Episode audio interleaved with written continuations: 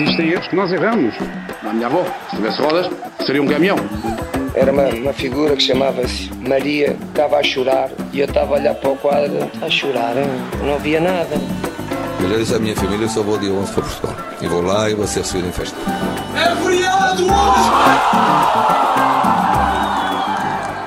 Vocês os três façam um quadrado com Rui Miguel Tovar. Bem-vindo, Rui. Olá, muito bem-vindo para mais uma semana. Vamos a isso. E hoje vamos começar já com um tema fraturante, algo, é algo que move multidões em discussões muito acesas, discussões apaixonadas, o patrocínio nas camisolas.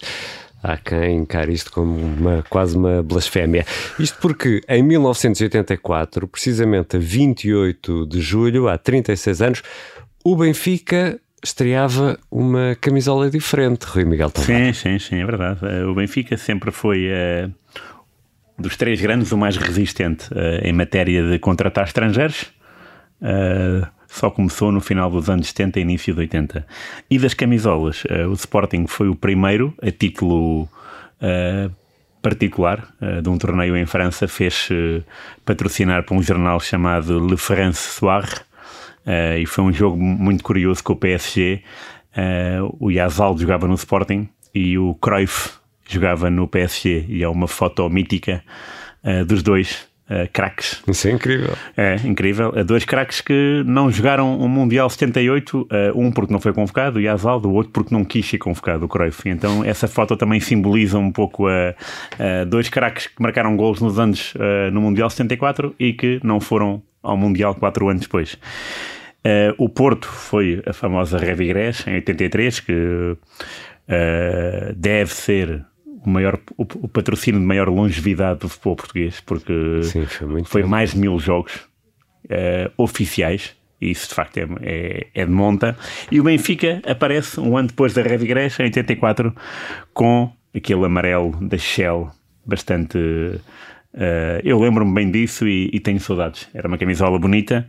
É claro que a camisola vermelha só também impõe respeito, mas claro. com patrocínios é engraçado porque podes viajar no tempo. Uh, nós sabemos Exatamente. muito bem o Sporting do Queixo Castelões, da FNAC, o Boa Vista das Sapatarias uh, Terezinha, o, o Bolonenses com, com o Império Seguros. Portanto, há, há aqui vários clubes que têm uh, que nos transportam para, para, um, para um passado só através do patrocínio das camisolas. E, e algumas dessas empresas até já desapareceram, sim, uh, pelo sim. menos já não, já não estão em Portugal. Sim, uh, a Shell, que faz esse primeiro patrocínio, é desse exemplo. Ora, isto foi em 1984, num jogo particular ou foi? Não particular, uh, da apresentação aos adeptos, portanto, apresentação aos adeptos e ao patrocínio. Uh, Benfica 2, Bordeus 1. A escolha foi interessante porque diz respeito também à reedição da Taça Latina em 1950. O, é o primeiro troféu internacional conquistado por um clube português. Benfica ganhou no Jamor. Aqui, 84, foi na Luz e o pretexto era a contratação de Chalana. Portanto, Chalana tinha feito um, um europeu 84 em França com, com muito mérito.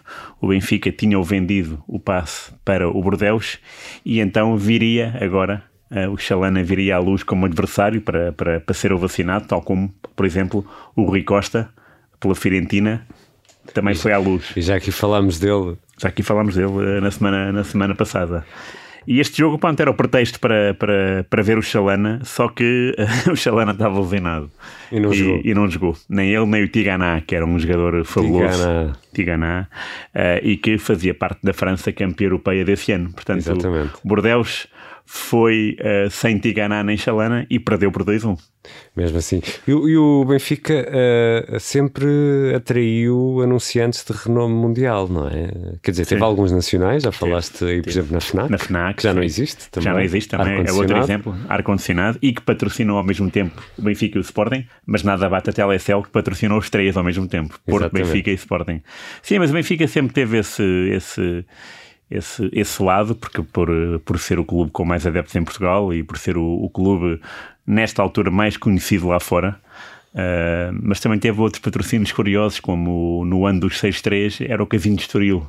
Uh, e esse lado é um lado pitoresco bastante, bastante interessante. Mas a Shell, claro, era um patrocínio internacional internacional também era o treinador do Benfica, que era o Tomi Slavivic, e há aqui esta curiosidade porque ele não começou a época sequer, portanto ele fechou a pré-época e participou neste momento histórico do Benfica. Como é que é? o, Tom, o Tomi Slavivic foi contratado para ser treinador do, do Benfica, muito bem, até aí normal, uh, para suceder ao Eriksen. E uh, chegou, muito bem, treinou a equipa, e no fim do primeiro mês quis ser pago em dólares Uh, e o que acontece é que o Benfica, uh, do Fernando Martins, não estava para aí virado. Queria pagar em escudos ou, ou contos. Ou contos. E, e o Ivic então foi-se embora.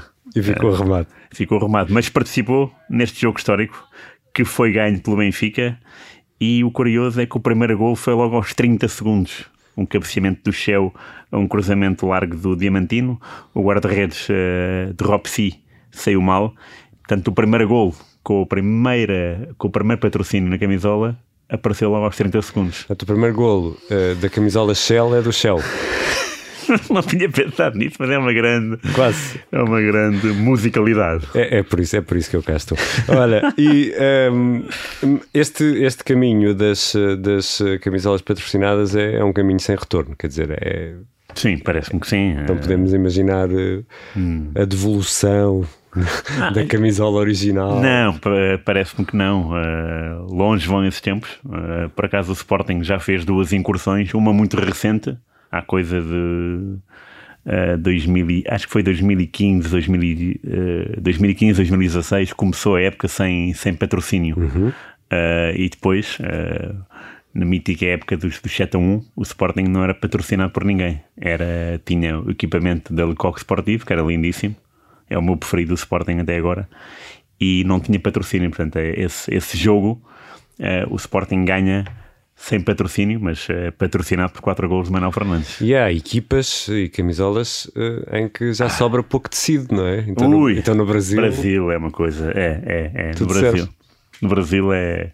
é é o zero e zero uh, de haver uh, mini patrocínios né? no, no cotovelo, na, na, no ombro. Uh, não, isso já é, isso já, já ultrapassa, já é bizarro, tal como, já, tal como é bizarro alguns, alguns clubes, até portugueses, que têm patrocínios na parte de trás dos calções.